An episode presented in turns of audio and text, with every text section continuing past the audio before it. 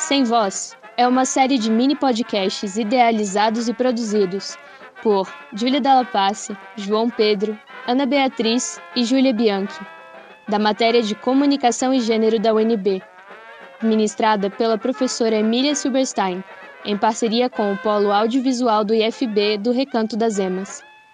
Com o objetivo de resgatar nomes femininos da indústria cinematográfica e história do cinema, a série traz figuras importantes como Alice Guy Blaché e Mary Pickford. Anita Luz não foi a roteirista de maior sucesso do cinema mudo. Como descobrimos no outro podcast, essa estatueta é de Frances Marion. Mas, com certeza, Luz foi uma grande escritora e uma das personagens mais conhecidas do período. Ela começou escrevendo intertítulos picantes e inteligentes, primeiro para as comédias de Douglas Fairbanks.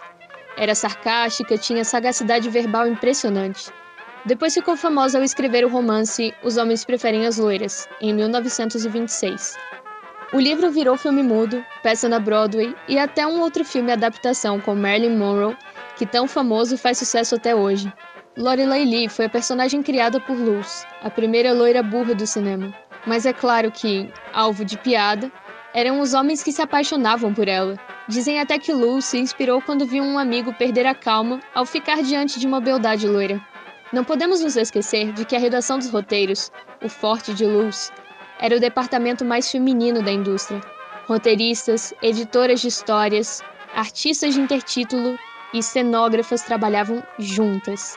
A trajetória de Anita também exemplifica como roteiristas eram respeitadas no cinema mudo.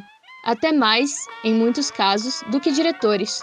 O polêmico diretor Griffith uma das figuras mais influentes do período, chegou a elogiar os intertítulos de Luz, afirmando que ela era a mulher mais brilhante do mundo.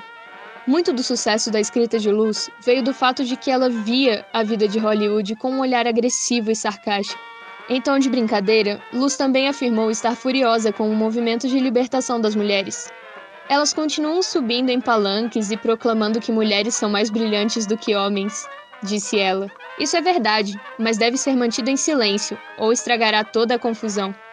Você acabou de ouvir mais um episódio da nossa série de mini podcasts, um trabalho realizado por alunos da matéria de Comunicação e Gênero da UNB, ministrada pela professora Emília Silberstein. Produção realizada sem fins lucrativos.